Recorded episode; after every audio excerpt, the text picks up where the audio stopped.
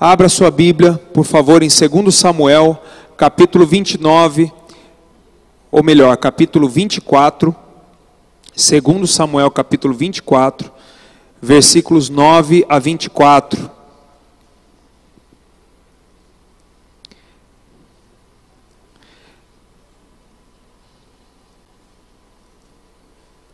No dia 7 do 3 também nós temos a nossa escola de voluntários. Então, se você deseja servir ao Senhor no ministério, você é nosso convidado para a escola de ministérios, para a escola de voluntários.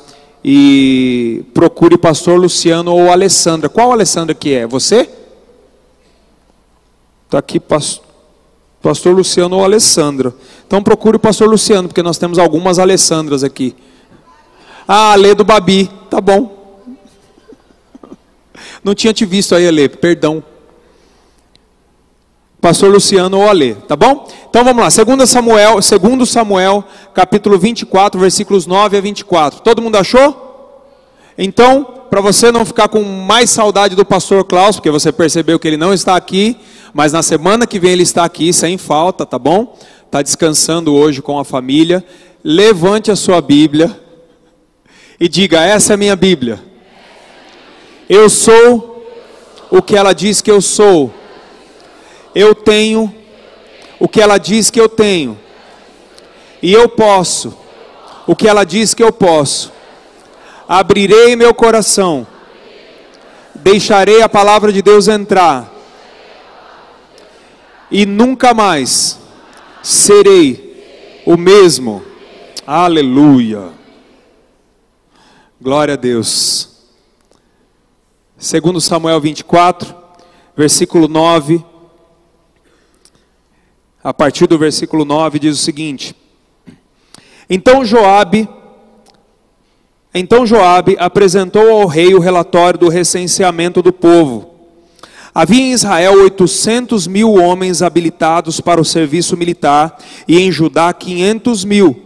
Depois de contar o povo, Davi sentiu remorso e disse ao Senhor: Pequei gravemente com o que fiz. Agora, Senhor, eu imploro que perdoes o pecado do teu servo, porque cometi uma grande loucura. Levantando-se Davi pela manhã, o Senhor já tinha falado a Gade, o vidente dele: Vá dizer a Davi: Assim diz o Senhor: Estou lhe dando três opções de punição. Escolha uma delas e eu a executarei contra você. Então Gade foi a Davi e lhe perguntou: O que você prefere? Três anos de fome em sua terra, três meses fugindo de seus adversários que o perseguirão, ou três dias de praga em sua terra? Pense bem e diga-me o que deverei responder a aquele que me enviou. Davi respondeu: é grande a minha angústia. Prefiro cair nas mãos do Senhor, pois grande é a sua misericórdia a cair nas mãos dos homens. Então o Senhor enviou uma praga sobre Israel desde aquela manhã até a hora que tinha determinado, e morreram setenta mil homens do povo de Dan a Berseba. Quando o Senhor, quando o anjo estendeu a mão para destruir Jerusalém, o Senhor arrependeu-se de trazer essa catástrofe e disse ao anjo destruidor: Pare, já basta. Naquele momento o anjo do Senhor estava perto da eira de Araúna, o Jebuseu. Ao ver o anjo que estava matando o povo, disse Davi ao Senhor: Fui eu que pequei e cometi iniquidade. Estes não passam de ovelhas. O que eles fizeram? Que o teu castigo caia sobre mim e sobre a minha família. Naquele, mes naquele mesmo dia, Gade foi dizer a Davi: Vá e edifique um altar ao Senhor na eira de Araúna, o Jebuseu. Davi foi para lá em obediência à ordem que Gade tinha dado em nome do Senhor. Quando Araúna viu o rei e seus soldados vindo ao encontro dele, saiu e prostrou-se perante o rei, rosto em terra, e disse: por que o meu senhor e rei veio ao seu servo? Respondeu Davi: Para comprar sua eira e edificar nela um altar ao Senhor, para que cesse a praga no meio do povo. Araúna disse a Davi: O meu senhor e rei pode ficar com o que desejar e oferecê-lo em sacrifício. Aqui estão os bois para o holocausto, e o debulhador, e o jugo dos bois para a lenha Ó rei, eu dou tudo isso a ti. E acrescentou que o Senhor, o teu Deus, aceite a tua oferta. Mas o rei respondeu a Araúna: Querido, preste muita atenção nisso. Não, faço questão de pagar o preço justo. Não oferecerei ao Senhor, o meu Deus, holocaustos que não me custem nada. E comprou a eira e os bois por cinquenta peças de prata. Vamos orar. Deus Todo-Poderoso, Senhor, nós consagramos a Ti, Senhor, esse tempo que nós vamos meditar na Sua palavra, Pai. Querido Deus, em nome de Jesus, nós nos colocamos embaixo da tua graça, embaixo da tua unção e da tua misericórdia. Abrimos o nosso coração e te pedimos, ó Pai, que o teu Espírito, Senhor, fale ao nosso coração e o propósito da tua palavra, que é transformar as nossas vidas, seja cumprido nessa noite, Pai. Em nome de Jesus. Amém. Querido, quando você saiu da sua casa hoje, provavelmente por volta de duas horas atrás, duas horas e pouco atrás, o que você pensou que você viria fazer aqui? Quando você saiu da sua casa, o que, que você tinha em mente que você ia fazer ao vir para o culto? Talvez você diga para mim, pastor, eu vim, eu vim para o culto porque eu sou, eu sou crente. Crente vem para o culto de domingo. Isso não é óbvio? Crente vem para o culto. Pastor, eu vim para o culto porque eu tenho, eu exerço um ministério, então eu precisava estar tá lá. Eu sou obreiro, né? Eu precisava pedir para o pastor colocar o, o, o pedestal aqui para frente para eu poder pegar. Eu precisava organizar as coisas, eu precisava preparar a mesa para a ceia. Pastor, eu vim porque domingo é dia de culto, então eu estou acostumado com isso já, isso já está dentro da minha programação. Pastor, eu vim porque senão, se eu faltar no culto, o pastor pega no meu pé. Eu vim porque eu não tinha mais nada para fazer. Eu vim porque faz tempo que eu não venho. Por que você veio ao culto hoje? O que você tinha em mente quando você veio para o culto hoje? Por que as pessoas frequentam a igreja? Há uma empresa norte-americana chamada Pew Research Center, que ela fez uma pesquisa e ela fez uma entrevista com 35 mil pessoas no decorrer de dois anos, pessoas que frequentam igreja. E perguntaram para essas pessoas o motivo pelo qual elas vão para a igreja.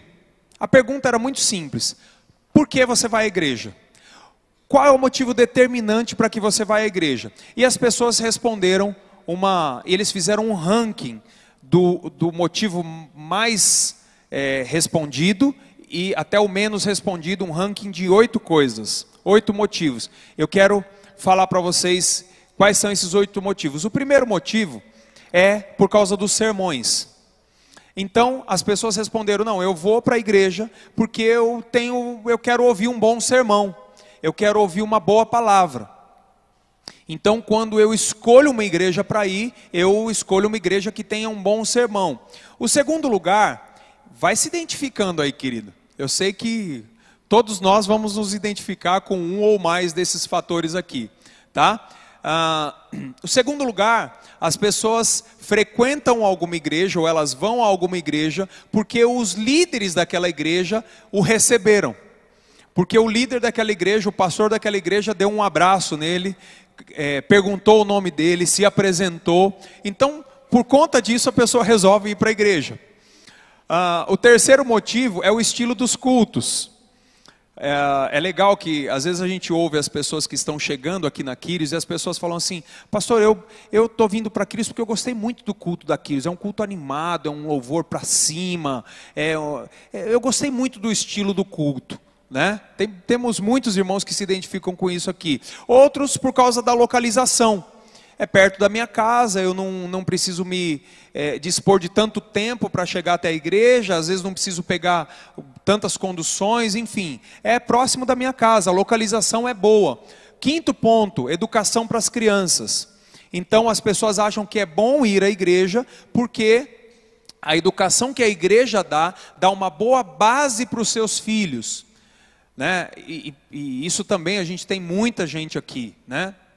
A gente pensa, puxa vida, eu quero frequentar uma igreja que eu possa levar os meus filhos e que eles também recebam a palavra de Deus, que eles, é, que eles sejam educados com a cultura do reino. E, e sexto lugar, as pessoas vêm por causa de amigos ou familiares.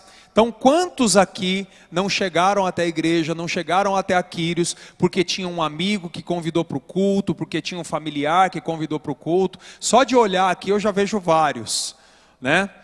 Sétimo lugar, penúltimo lugar, a oportunidade de participar em ministérios. E oitavo lugar é dividido entre vários outros motivos. Ok? Então, em outras palavras, essa pesquisa diz o seguinte: Olha só que coisa interessante.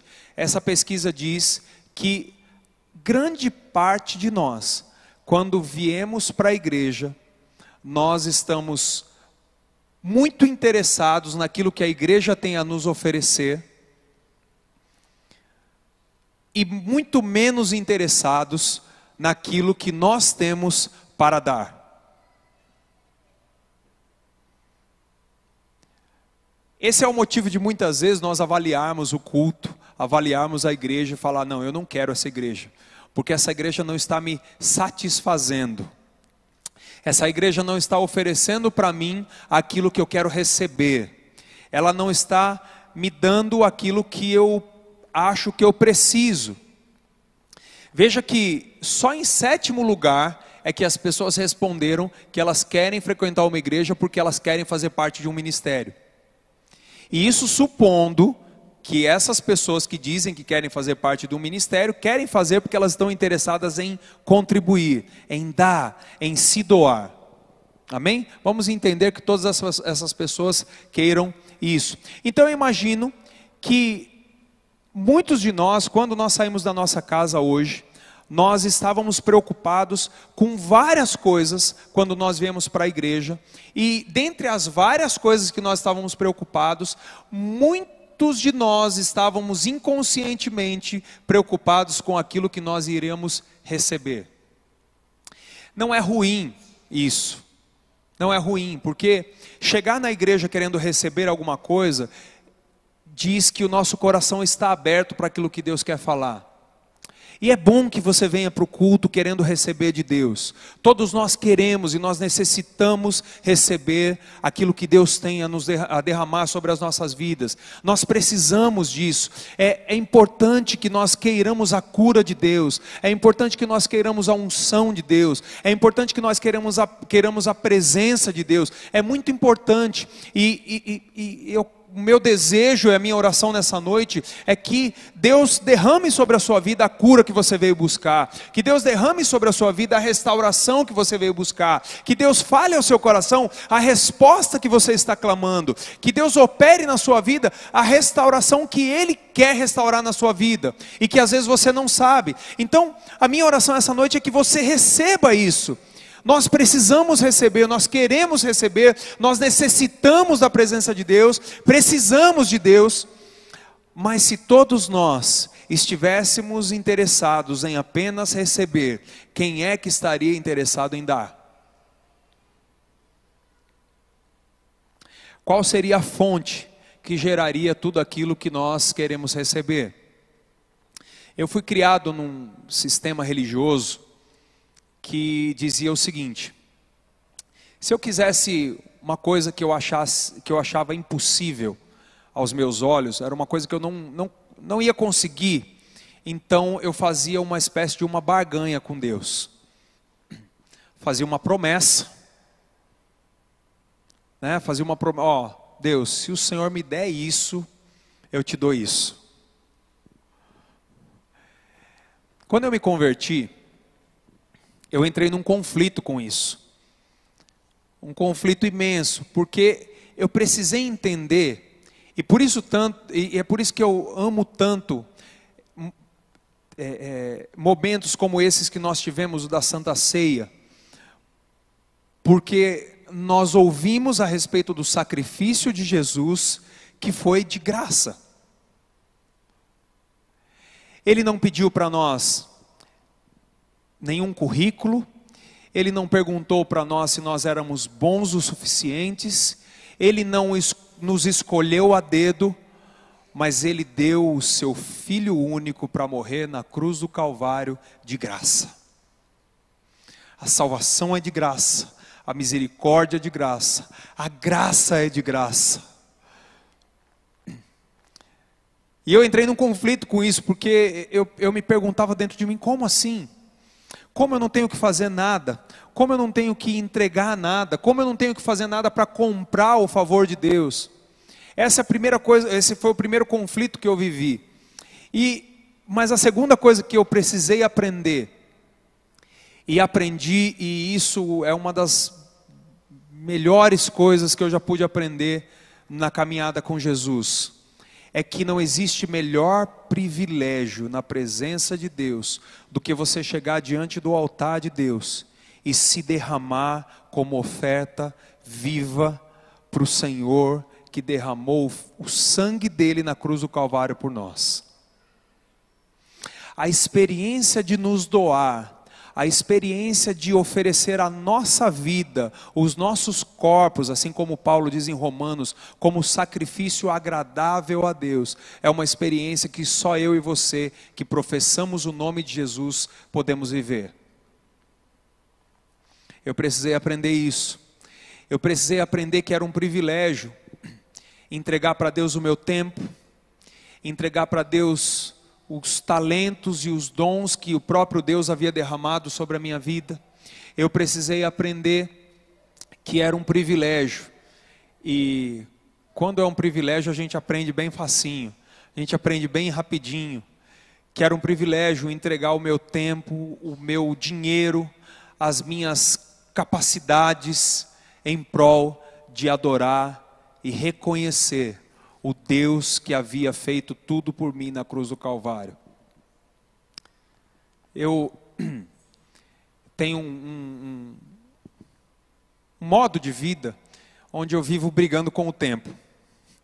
Eu pensei nisso quando eu estava vindo para cá hoje, porque eu não sei quantos vêm do mesmo caminho que eu, eu vim pela Anguera e entrei na Marginal. E quando eu fui descer, Estava um trânsito terrível, tudo parado. Depois eu contei, teve um engavetamento, acho que de uns seis carros assim. E, e aí eu falei, bom, passou o engavetamento, agora está tudo livre. Quando eu entrei na pista local, tudo parado. Eu olhei para o relógio, 6h32, falei, Senhor, o Senhor tem um mistério comigo nessa coisa do tempo. Ah, por mais que a gente tente sair cedo, tente se antecipar e tem essas coisas vão acontecendo e a gente fica angustiado com isso, e eu comecei a orar, Senhor, tem misericórdia. Então, eu eu tenho eu, eu vivo muito intensamente em termos de tempo, né? Muitas coisas fazendo o tempo todo, muita correria, muitos compromissos, muito tempo trabalhando, muito tempo na igreja, muito, enfim, muito tempo. E às vezes eu paro para Deus e falo assim: Senhor, qual que é o mistério? Eu preciso de mais sabedoria para administrar esse tempo. Mas uma coisa que eu tenho no coração, querido, entre todas as coisas para as quais eu dedico tempo, tem uma coisa que eu não abro mão, que é dedicar tempo ao Senhor. Porque se não me valer dedicar tempo ao Senhor, não vale o tempo que eu dedico a mais nada.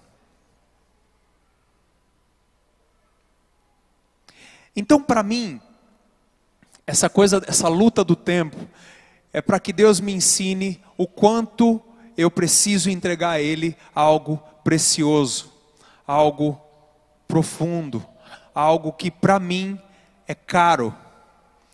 E talvez você esteja se perguntando o que, que tem a ver o que o pastor perguntou no começo da pregação com o que ele está falando agora. A história de Davi eu, eu, eu, já falei aqui que eu sou um, um, fã incondicional de dois camaradas na palavra de Deus. Um deles é Davi e o outro é Paulo. Sou fã, amo a história dos dois.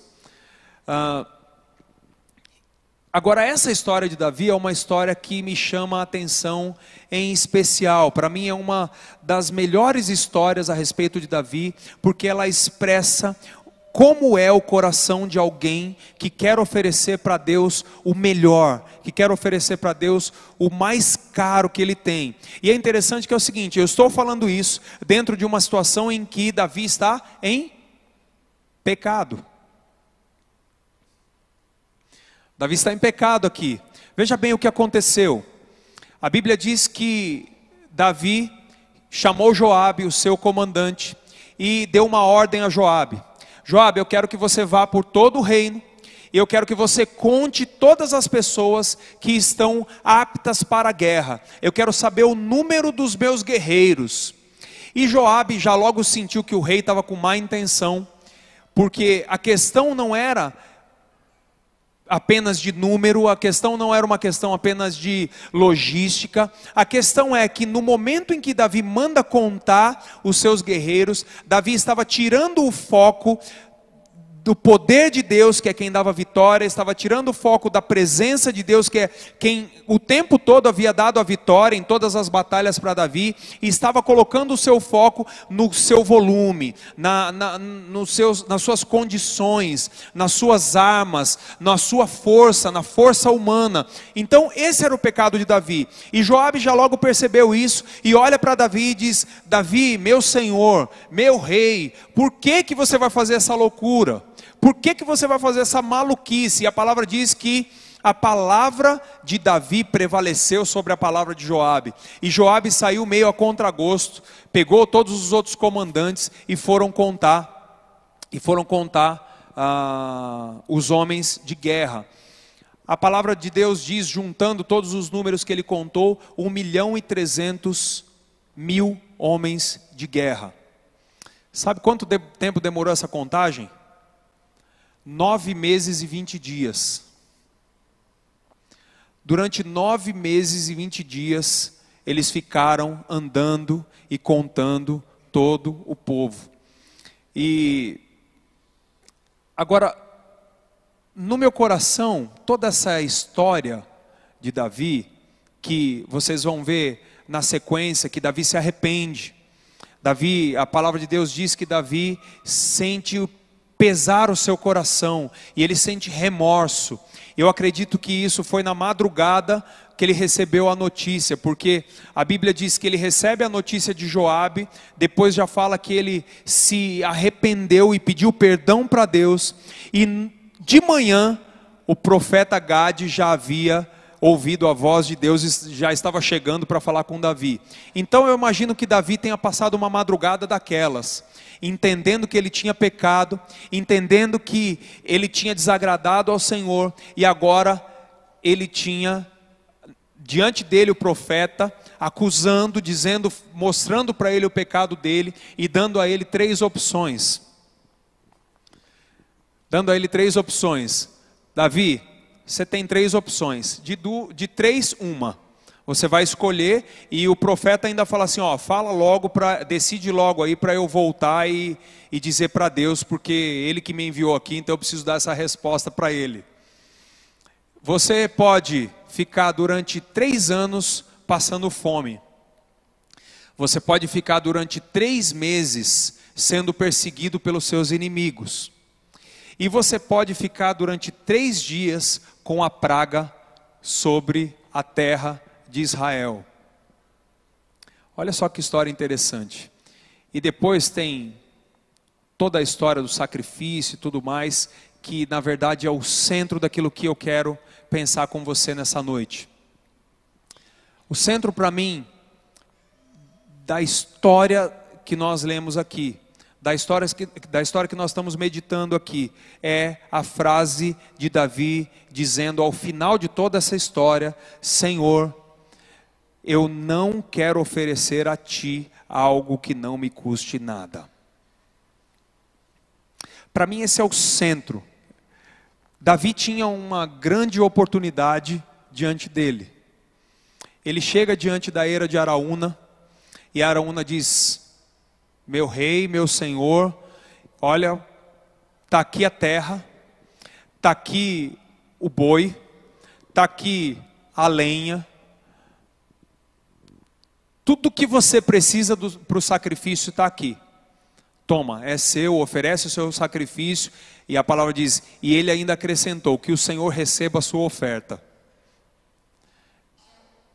Deixa eu te perguntar uma coisa: não é tentador quando a gente tem tantas vantagens assim ao mesmo tempo?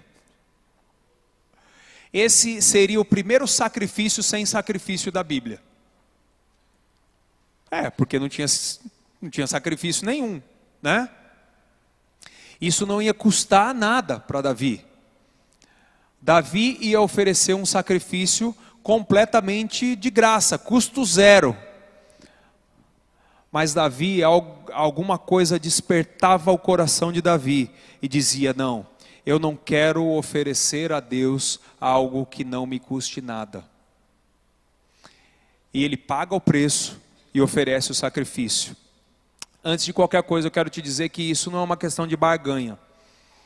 Por que, que eu quero dizer isso? Porque você pode talvez pensar que eu estou dizendo para você assim: ó, ofereça um sacrifício com alto custo, porque um sacrifício com alto custo vai te trazer uma grande bênção. Não é isso que eu quero dizer. Eu não quero estimular você a fazer nenhum tipo de barganha com Deus, porque o nosso Deus não é um Deus de barganha. Nosso Deus não é um Deus que se vende. Nosso Deus é um Deus, aquele Deus que nós falamos lá no começo, o Deus de graça, o Deus que quando Ele quer fazer algo pela sua vida, Ele faz e pronto. Entende? É o Deus que quando Ele quer te abençoar, quando Ele quer te curar, Ele faz e pronto, ponto final. É assim que as coisas são. Ele não espera o meu currículo, ele não espera a minha condição, ele não espera o meu dinheiro, ele não espera. Não é uma questão de barganha. Nós vivemos num tempo onde a linguagem é a linguagem da barganha. Ninguém dá nada de graça para ninguém. Ontem nós passamos um vídeo aqui do, do Mário Sérgio Cortella, quando a gente falávamos, quando nós falávamos, falávamos do, do para os casais, da influência da mídia e tal, e ele estava falando da questão de produtos, e num determinado momento ele cita uma, uma canção, não lembro, é, talvez alguns irmãos devam conhecer, mas uma frase de uma canção que diz: laranja madura na beira de, da estrada, ou ou tem marimbondo, alguma coisa assim. Ou seja, não tem coisa fácil. Tudo que você tem que fazer nessa vida, você tem que pagar um preço. Tudo que você tem que fazer nessa vida tem alguma, algum, alguma coisa que as pessoas estão esperando de você. Não existe um produto que te, ofere, te ofereça só benefícios. Ah, tudo nessa vida é uma questão de barganha. No seu trabalho, se você não fizer alguma coisa, então você não recebe tal coisa. E aí o ambiente de competição te ensina a barganhar ainda mais. Eu tenho que fazer por merecer. Se eu não fizer isso, então eu não recebo isso. E às vezes, na nossa cabeça, nós trazemos isso para dentro da igreja, trazemos isso para o nosso relacionamento com Deus e achamos que o nosso relacionamento com Deus tem que funcionar da mesma maneira. Só que a palavra de Deus diz que assim como os céus estão muito acima da terra, os pensamentos de Deus estão muito acima dos nossos pensamentos. Então, a maneira como nós lidamos com os nossos relacionamentos, como a nossa sociedade se relaciona, é diferente da maneira que Deus quer se relacionar com você. Não há um relacionamento de barganha com Deus que venha de Deus. Se alguém te incentivar a fazer algum acordo com Deus que seja um acordo de barganha, querido, Desconfie rapidamente disso, porque esse não é o Deus que nós servimos. Mas Davi tinha um coração diferente. Davi não vivia com esse sentimento de barganha. Davi vivia numa época em que a terra era algo precioso, algo muito caro, conquistado muitas vezes à base de muito sangue a base da morte de muitas pessoas. Ele tinha ali a oportunidade de ouro, de não gastar nada por aquela terra onde ele ia oferecer o sacrifício. E não havia uma exigência quando uh, o profeta disse: Olha, suba lá Vá até a eira de Araúna e ofereça ali um sacrifício a Deus. O profeta não disse compre aquela terra, o profeta não deu o método como ele ia conseguir oferecer aquele sacrifício, não havia um pré-requisito para ele oferecer um sacrifício, mas o coração de Davi, dentro do coração de Davi, havia um sentimento de que ele não podia oferecer para Deus algo que não lhe custasse nada. Embora ele soubesse que com aquilo que ele ia fazer, ele estava apenas oferecendo o seu coração, oferecendo o seu sacrifício ele estava indo além, ele podia, tinha todas as oportunidades de obter lucro com aquilo, de obter vantagem com aquilo, mas ele abriu mão da sua vantagem porque ele sabia e dentro do coração dele, ele tinha o desejo de oferecer para Deus algo que havia lhe custado alguma coisa.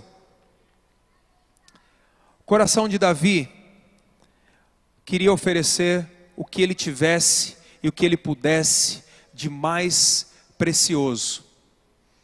Eu volto à pergunta do começo: o que você tem para oferecer? Quando você saiu da sua casa, você saiu porque você queria oferecer alguma coisa a Deus, ou você saiu porque você queria apenas receber alguma coisa de Deus? Nas suas mãos aí, o que, que você tem nas mãos para oferecer para Deus? Nessa noite. Esse coração de Davi me conquista.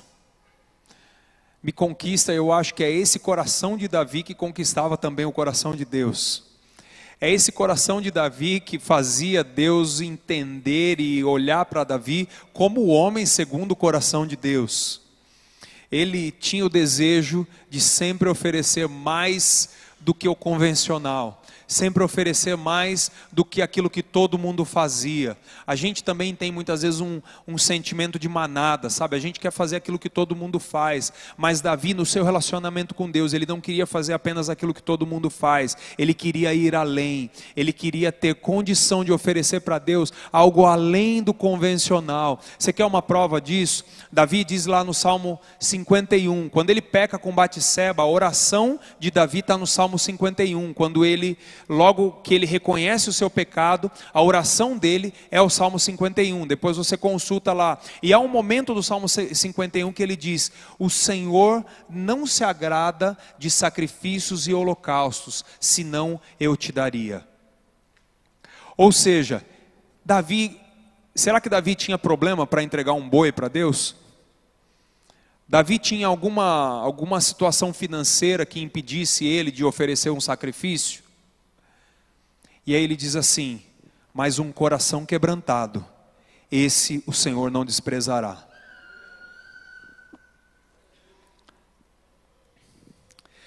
Davi, a oferta de Davi era fruto de um coração, querido, que eu quero ter. Eu quero ter esse coração. Eu quero ter o coração de alguém que quer oferecer para Deus além do que eu possa oferecer ou do que eu possa entender. E isso não é uma questão de, de competição. Eu não quero oferecer mais do que você porque eu quero ser melhor do que você.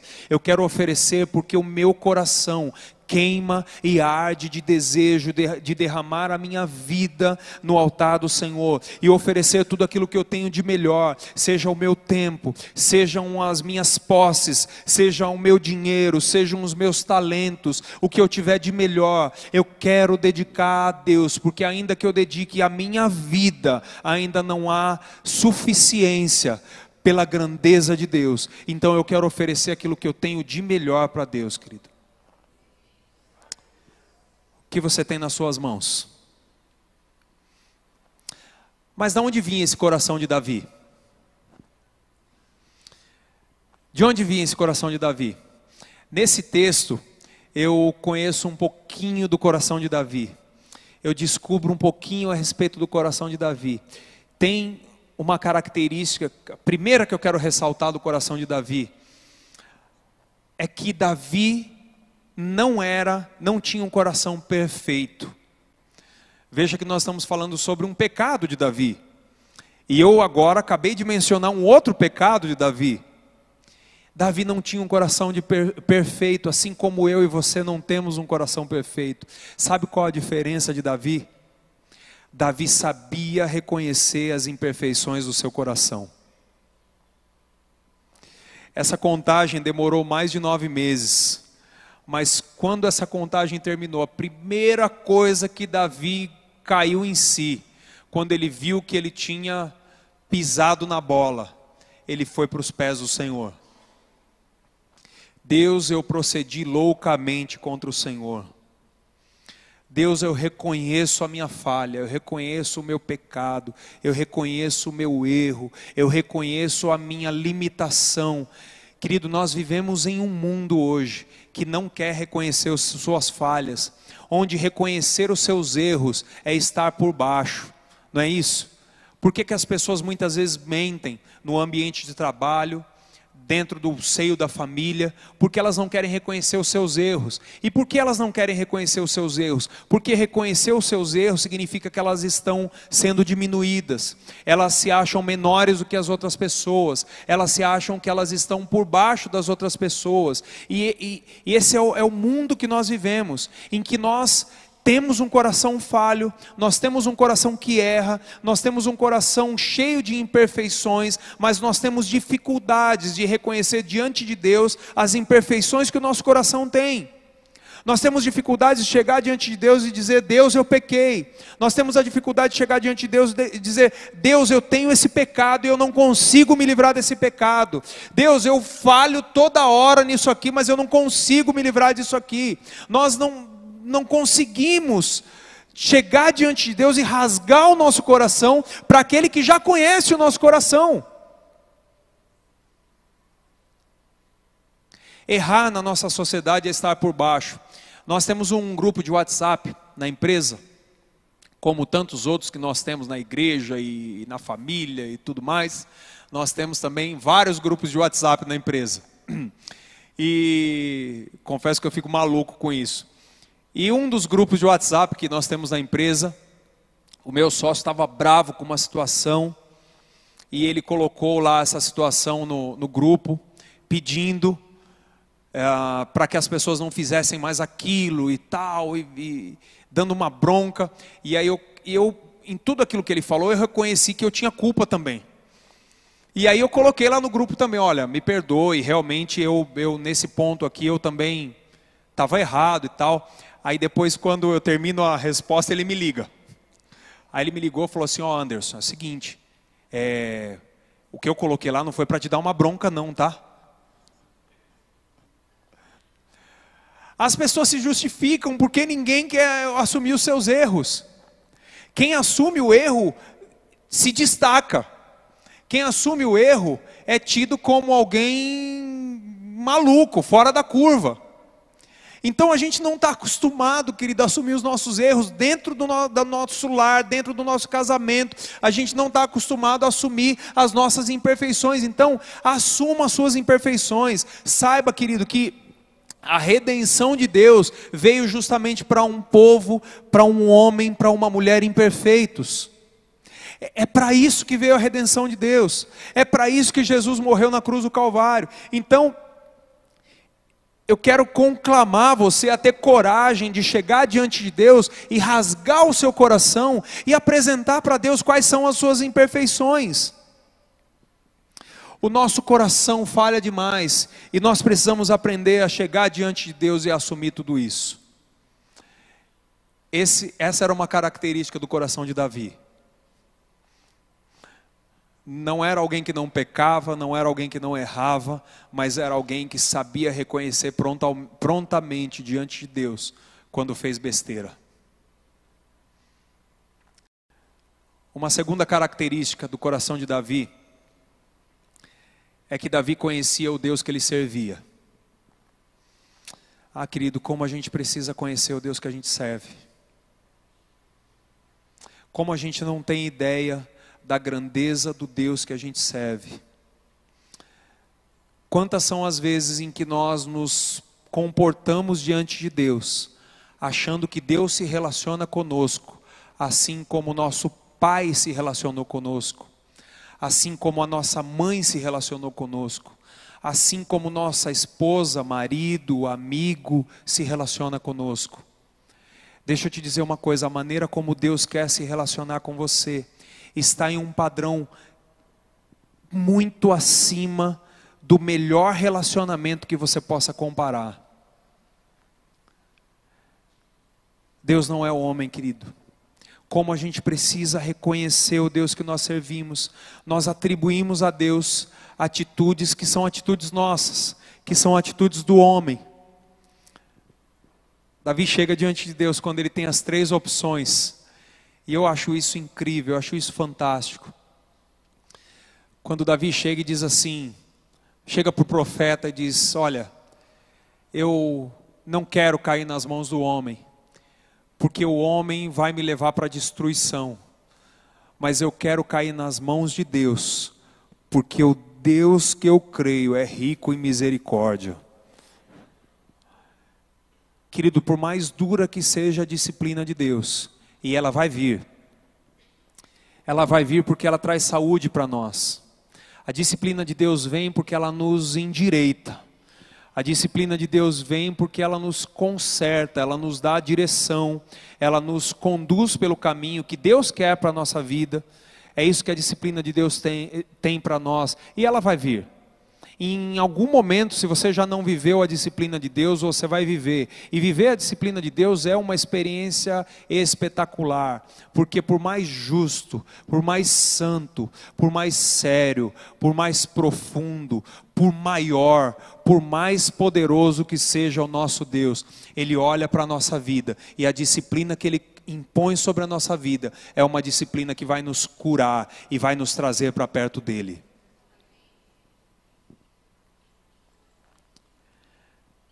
Davi tinha três prazos de disciplina, né?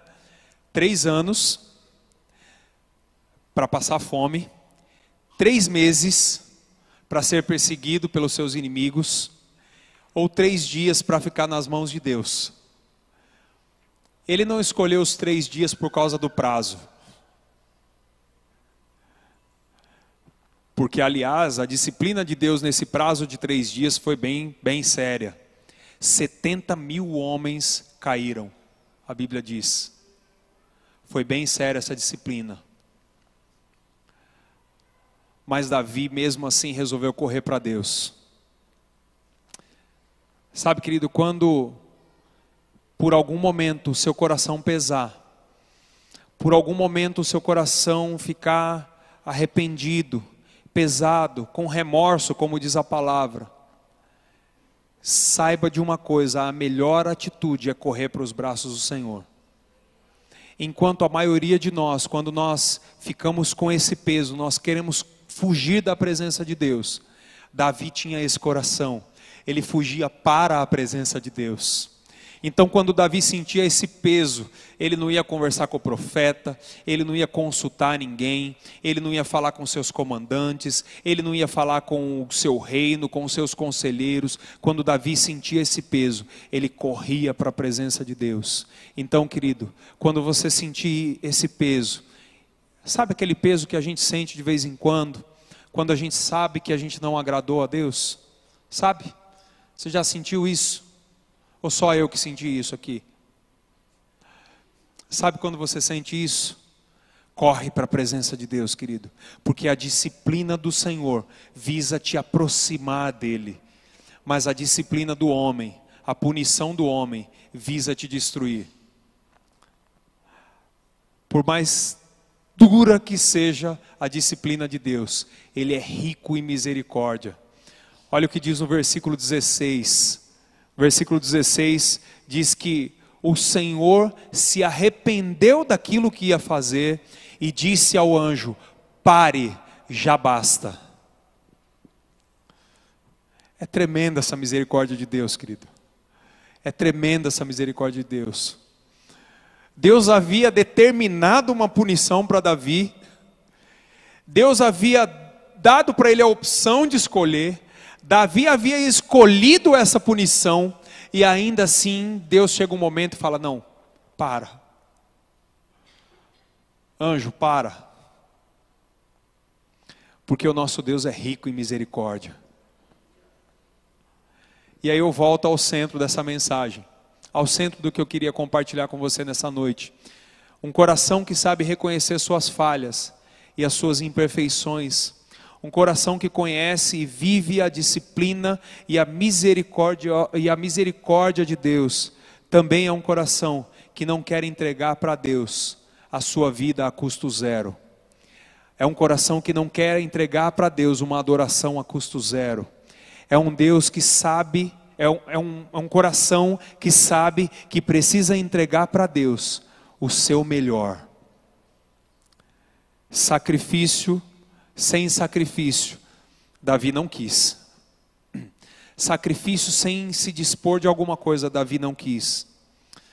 Sabe, querido, que a essência do Evangelho repousa sobre duas coisas, duas afirmações, que quando eu penso em Evangelho, isso vem ao meu coração. A primeira afirmação é que a graça e o favor de Deus me alcançaram, alcançaram você. Você só está aqui porque essa imensa graça, esse imenso favor te alcançou. Mas o segundo ponto a segunda afirmação que, eu, que vem ao meu coração a respeito do Evangelho é que agora essa graça precisa alcançar a outros. E essa graça vai alcançar a outros através da minha e da sua vida. Então, se essa graça vai alcançar a outros através da nossa vida, o que é que nós temos nas nossas mãos para oferecer? A que ponto nós temos oferecido a nossa vida? Qual é o preço que nós temos oferecido à nossa vida? E sabe, querido, eu, eu sei que às vezes parece uma contradição falar que a graça de Deus é de graça e falar de preço, não é? Tem um, um, um irmão que eu conheço, foi um dos fundadores aqui da Quírios, que ele tem aquele jeitão bem assembleiano, sabe? Aquele jeitão bem penteca. Ele falava assim, eu lembro dele pregando e ele falava assim, que a porta do céu é estreita e só estreitado é que vai passar ele falava assim: Eu acho que está muito fácil ir para o céu. Às vezes não dá essa impressão. Não porque nós precisamos pagar um preço, porque todo o preço foi pago na cruz do Calvário. Mas será que nós não estamos tornando esse sacrifício feito na cruz do Calvário muito banal? Nós só nos tornamos canal dessa graça quando nós nos entregamos quando nós oferecemos para Deus o nosso melhor. Então, o que, que você quer entregar para Deus hoje? De que maneira que você pensa em ser esse canal? Ou você nem passou pela sua cabeça isso ainda? Ou talvez você é daquele grupo lá da pesquisa que diz que você só vem para a igreja porque você quer, afinal de contas, receber alguma coisa. O que é que você tem dado para Deus? O que é que você tem nas suas mãos para oferecer a Deus? Que tipo de canal você tem sido? Eu estou terminando, querido, quero terminar. E se os irmãos quiserem, inclusive, subir aqui, amém?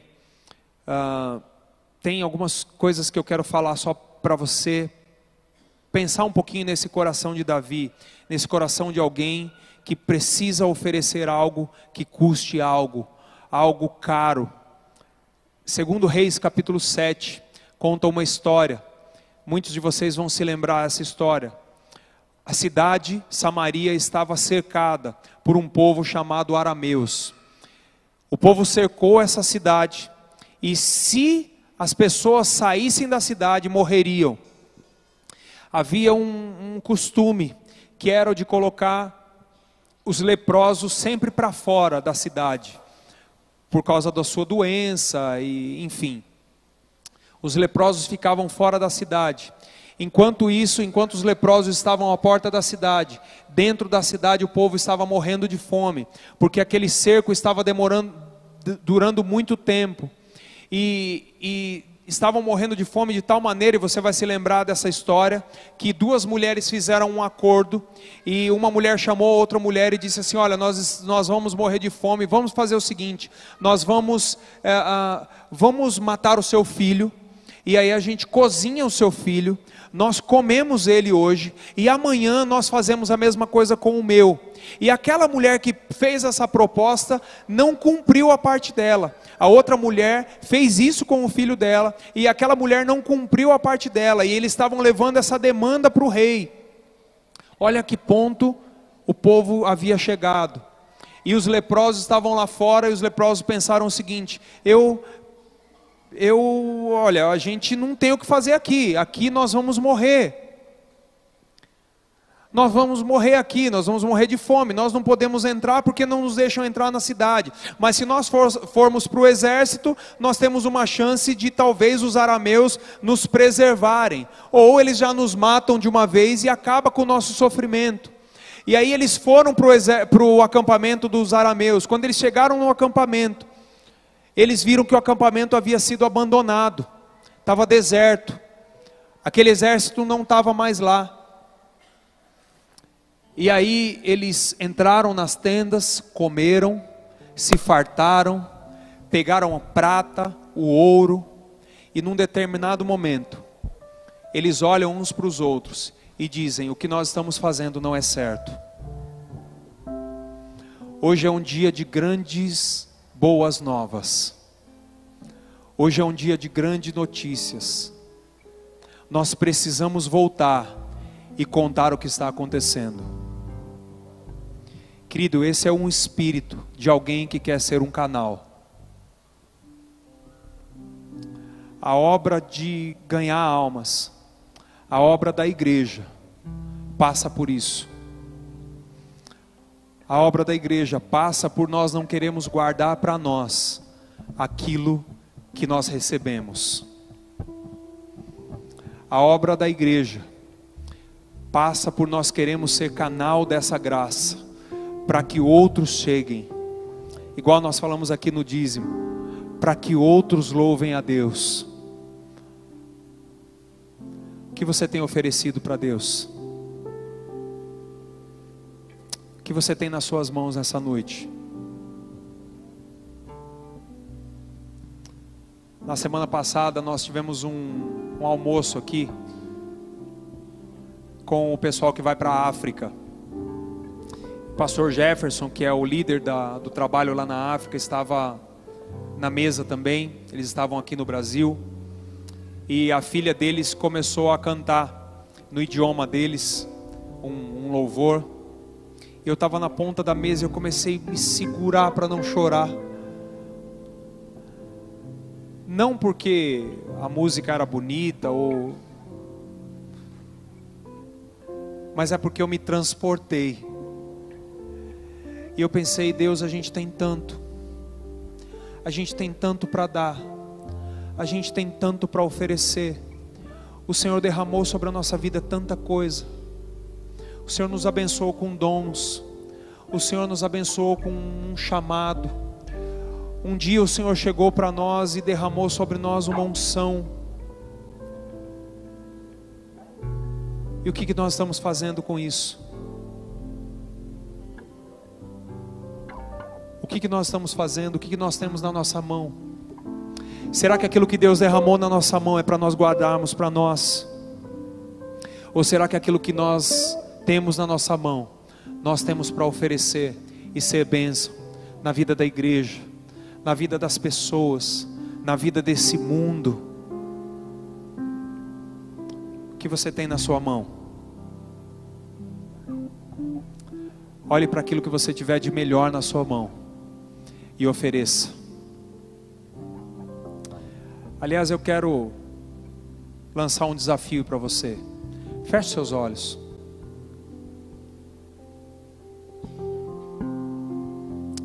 Amém. Feche seus olhos, querido. Pergunte para Deus agora. Pergunte para Deus o que você tem para oferecer de melhor.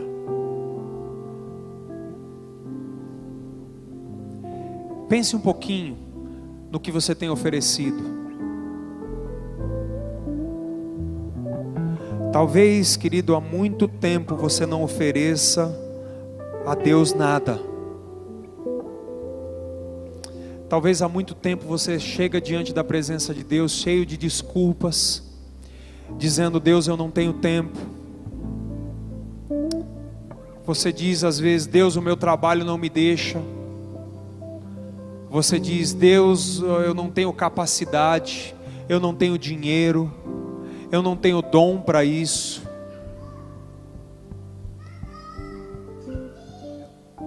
Qual é o lugar que você tem negligenciado e que Deus espera receber de você? Pergunta para Deus, querido.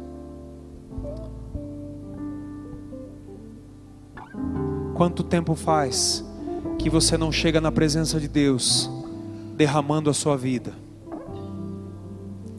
Quanto tempo faz que você não chega na presença de Deus e oferece a sua vida como sacrifício vivo, santo e agradável a Deus, como diz a palavra de Deus. Mas eu tenho uma boa notícia para você: hoje é o dia. Se faz tempo que você não oferece, hoje é o dia.